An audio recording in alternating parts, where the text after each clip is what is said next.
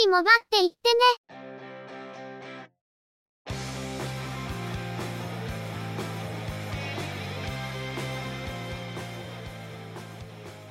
この番組は、モバイル通信に関する技術や業界の動向についてのニュース、IT ガジェットについての情報などの話題を中心にご紹介していま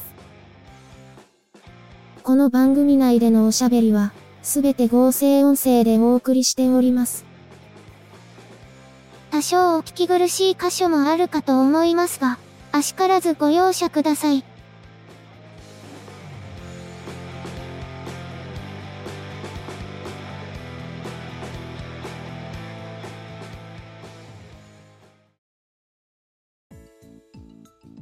今週もゆくもばのスタートです。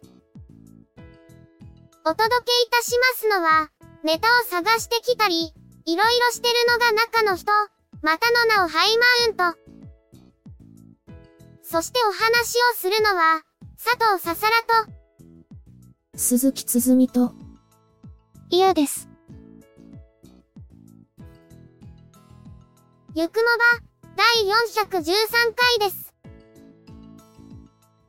さて、随分昔の話ですが、アスキーから様々な制作系アプリケーションのシリーズとして、スクールシリーズというものが出ていました。時が経つにつれ、一つ消え、二つ消え、気がついたら残ったのは RPG スクールだけになっていました。アスキーからエンターブレインに移管された際にアスキースクールシリーズから、スクールシリーズに名前が変更され、パッケージ販売主体から、スチームでのダウンロード販売に移行しながら現在まで続いている感じですね。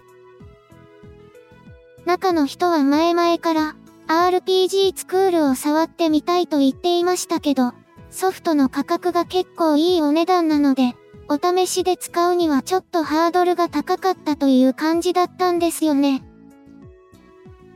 最近はフル機能を使える30日無料の体験版があるみたいですが、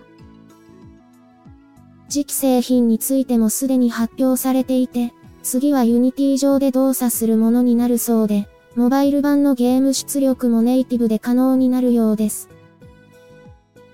なお、次期製品からは海外版の製品名である RPG メーカーに名称が統一されるとのことで、ついに RPG スクールの名称が消えることになります。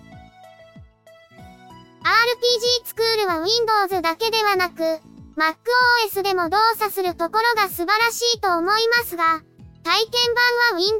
版だけ供給されてるんですよね。たまにセールで格安で販売されたりもするので、その時を狙って買うしかないと思いますが、それよりも RPG スクールの名称がなくなるというのがちょっとショックですね。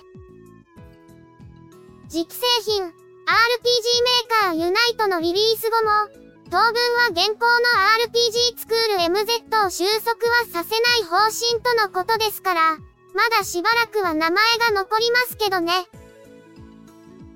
そんなこと言っている間に、中の人がスイッチ版のセールの情報を見つけてきて早速決済してるんですが。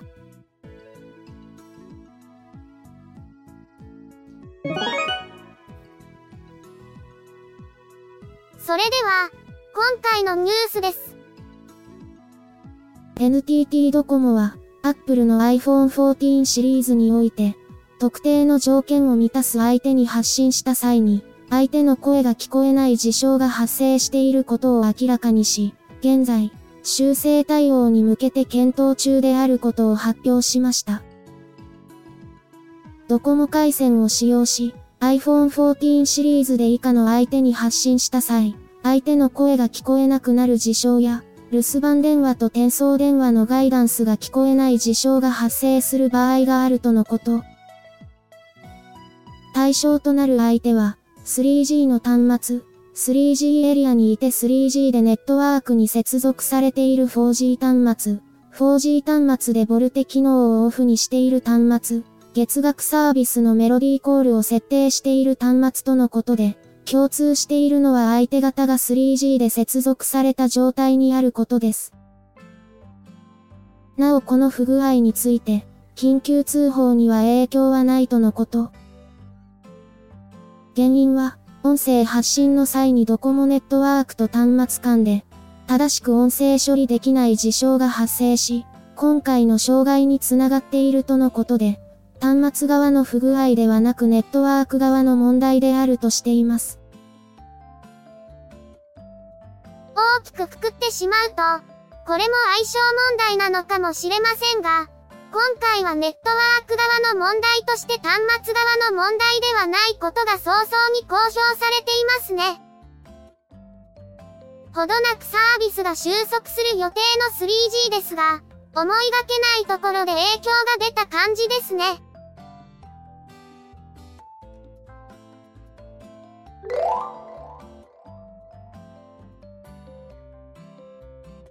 ソフトバンクは 3G サービスの終了について2024年1月31日にサービスを終了することを明らかにしました。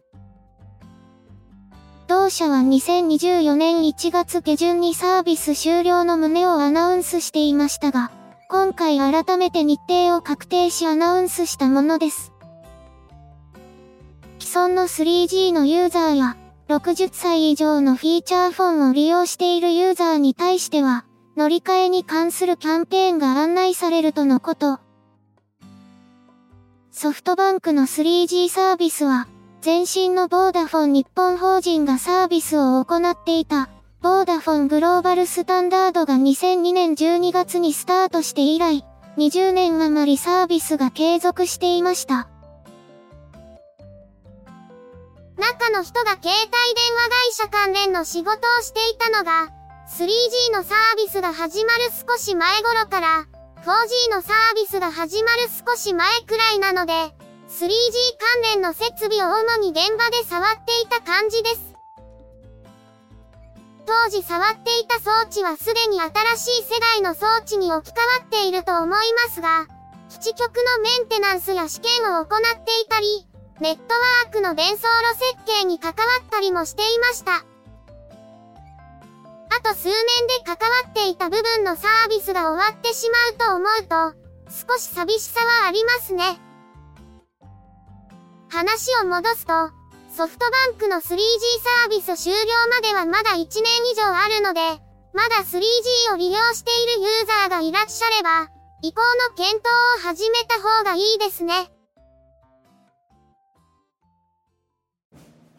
AFV、艦船、航空機、自動車などのスケールモデルが好きだけど、制作テクニックなどの情報交換に困っている方はいませんか？そんな方はぜひご連絡ください。SMBF はそんな皆様とのコミュニケーションを目指している模型サークルです。スケールモデルビルダーズ福岡は福岡市を中心に活動中。サークルメンバー募集中。イベントはメンバー以外の方もどうぞ。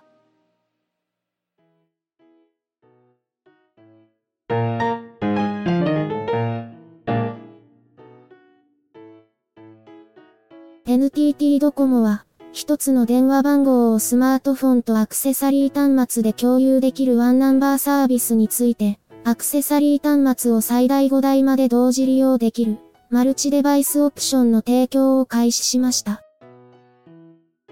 これまでワンナンバーサービスでは、月額550円で一つのアクセサリー端末のみで利用でき、二つ以上のアクセサリー端末で利用する場合、切り替え対応がその都度必要だったり、端末ごとにワンナンバー登録手数料として550円が必要でした。今回のマルチデバイスオプションは、オプションとして追加で月額550円必要になるものの、最大5台のアクセサリー端末と電話番号を共有でき、5台以内であれば切り替え対応やワンナンバー登録手数料は不要とのことです。利用できるアクセサリー端末は Apple Watch のほか、BMW のワンナンバーサービス対応車両などとなっており、マルチデバイスオプションに対応する料金プランは 5G ギガホプレミア、5G ギガライト、ギガホプレミア、ギガライト、初めてスマホプラン、U15 初めてスマホプラン、5G ギガホ、ギガホのほか、アハモでも利用できるとのことです。電話番号をスマートフォンとアクセサリーで共有して利用できるサービスですが、これまではアクセサリーの切り替えが非常に面倒でした。今回のオプション提供で、複数のアクセサリーを一つの番号に紐付けることができるので、かなり便利になりましたね。Apple Watch のほか、車両に搭載された通信デバイスとも番号を共有できるようになると、様々な使い方ができるようになり非常に良いと思います。あとは対応する機種の拡大に期待ですね。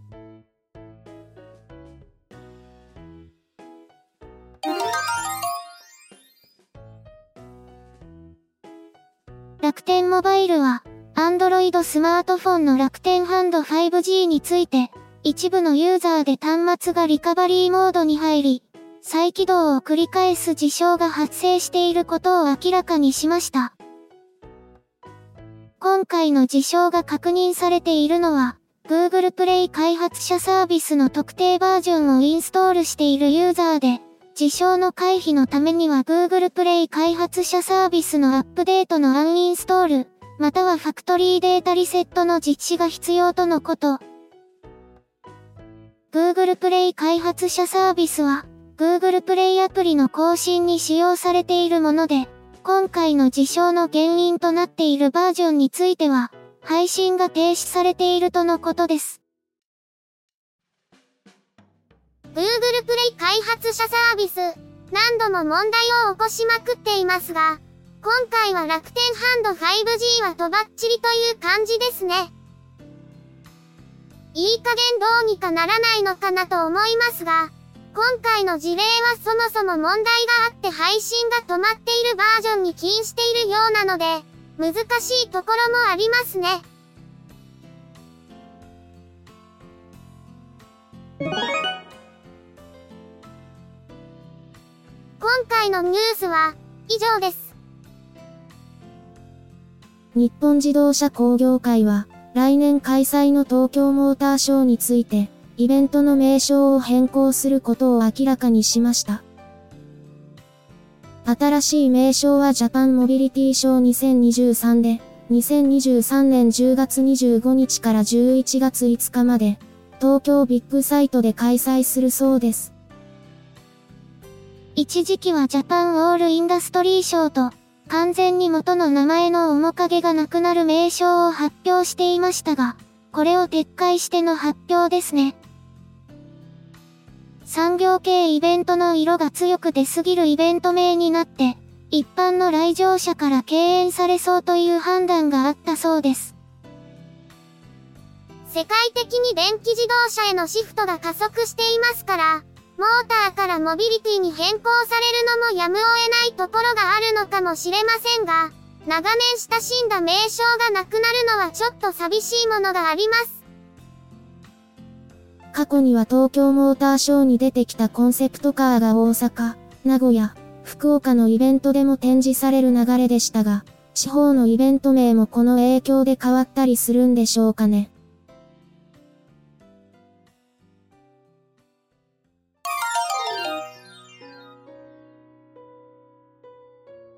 今週のゆくもばは、そろそろお別れです。ゆくもばへのご意見やご感想、その他何かコメントしたいことがありましたら、ぜひ遠慮なくお寄せください。Apple Podcast へのレビュー投稿、ブログへのコメント、メールフォームからの投稿、Twitter でハッシュタグ、シャープ y, u, k, u, m, o, b, a をつけたツイートなど、送りやすい方法でお気軽にいただければと思っています。ハッシュタグはアルファベット小文字。日本語ハッシュタグは使用していませんのでご注意ください。他にも Facebook ページや Discord サーバを運用しており、こちらでのコメントも歓迎します。詳細は Twitter アカウントをご参照いただければ幸いです。いただきましたコメントは、おおよそ月末をめどにしてご紹介させていただいています。また、ゆくもばで過去に配信していたものの再配信、ゆくもばアーカイブスを不定期で連続配信しています。お時間がありましたら、過去の振り返りとしてお聞きいただければ幸いです。では、今回はこれで失礼いたします。また次回、皆様のお耳にかかれますように。ゆっくりもばっていってね。ゆくもばは、チェビオ、クリエイティブスタジオを使って作成しています。番組作成にかかる一切を取り行うのは、中の一言ハイマウント。お話をしましたのは、佐藤ささら。鈴木つづみ。いや、でした。